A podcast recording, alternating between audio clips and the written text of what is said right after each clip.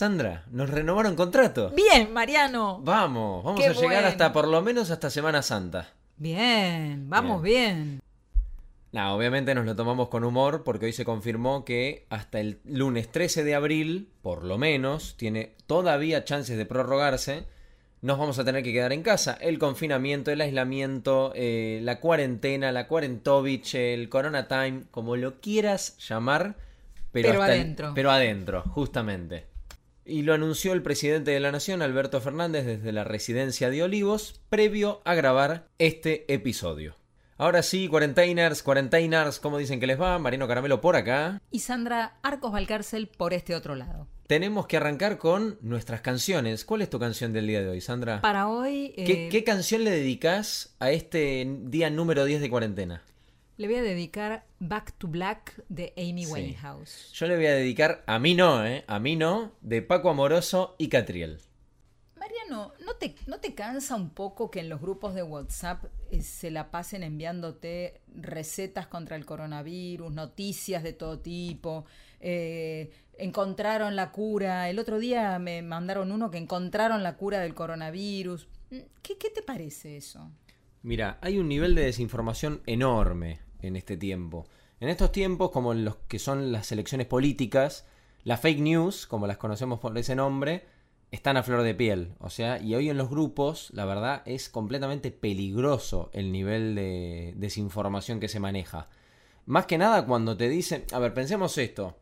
No, porque eh, el primo de mi amiga, de, de- de la que estaba en Italia, que está viviendo a flor de piel esto, nos recomienda esto y te manda un audio. Y decís, no es médico, no es absolutamente nadie más que un X o una X, como podemos ser vos, Sandra, o yo, Mariano, que están viviendo una cuarentena. O sea, hoy en día nosotros también podemos dar clases de una cuarentena.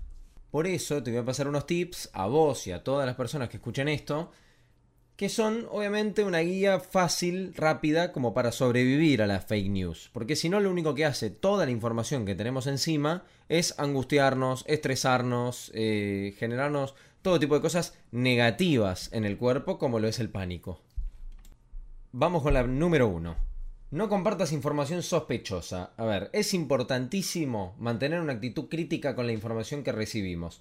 Sobre todo de textos que vienen de origen de dos redes sociales que las conocemos un montón, más una que la otra según la edad que tengas, Facebook o WhatsApp, o y WhatsApp.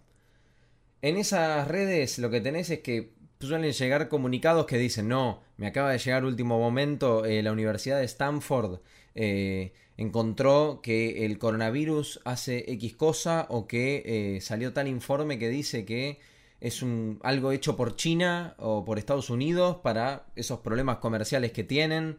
O sea, nada, com- no compartamos información ya de por sí que incluya temas gubernamentales de, de algo que ni siquiera es nuestro país, me parece a mí. O sea, en este caso, no demos crédito a toda la información. Es correcto eso. Ahora, otro punto es constatar la información. Cualquier persona hoy que pueda tener un acceso mínimo a Google, Yahoo, la plataforma que te guste, puede indagar rápidamente sobre la veracidad de alguna información que puede resultar sospechosa. La búsqueda más sencilla y efectiva es introducir, por ejemplo, las palabras del texto entrecomilladas o mismo poner palabras clave. La nota habla de economía, por ejemplo, economía, Argentina, coronavirus, eh, todo separado por el símbolo más. Y bueno, de esa manera vas a ver si te sale alguna información, por ejemplo, del Ministerio de Economía de la Nación. Escucha esta con mucha atención. Cuestionate las fuentes. Que te lo mande tu tío, tu padrino, tu tía, eh, familiares, amigos. No quiere decir que sea cierto. Pueden haber caído en el mismo, la misma desinformación que vos tal vez estás a segundos de volver a cometer. En el hipotético caso de que lo reenvíes. El otro punto viene muy parecido al tercero, que tiene que ver sí con las fuentes. Y estas son las oficiales.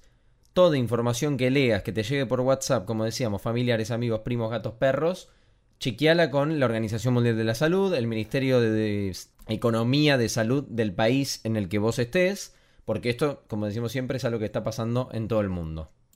Y lo último que agrego, y que viene por donde comenzó esta charla, informate con responsabilidad, conserva la calma, ya dijimos, es un miedo enorme lo que genera tanta ametralladora de información y muchas veces desinformación, o por momentos información o momentos de aire en la televisión in- completamente innecesarios. O sea, estamos viviendo una verdadera infodemia. Completamente. Bueno, vamos a los casos, a los casos del día. Se recuperaron 90 compatriotas. Lamentablemente, hasta el día de hoy tenemos eh, perdón, 21 fallecidos, 75 nuevos casos se declararon hoy, en total del país 820 enfermos. Aclaramos que esto siempre es hasta el minuto previo de ponernos a grabar este episodio. Hemos llegado al final, no te olvides, nos podés encontrar en arroba marino caramelo en Instagram o si no, en Spotify como Crónica de una cuarentena. Y ahora también buscas Mariano Caramelo en YouTube y vas a encontrar la playlist Crónica de una cuarentena, todos los episodios hasta el último que grabemos. Nos encontramos mañana entonces. De una, mismo escritorio, misma cuarentena, misma casa.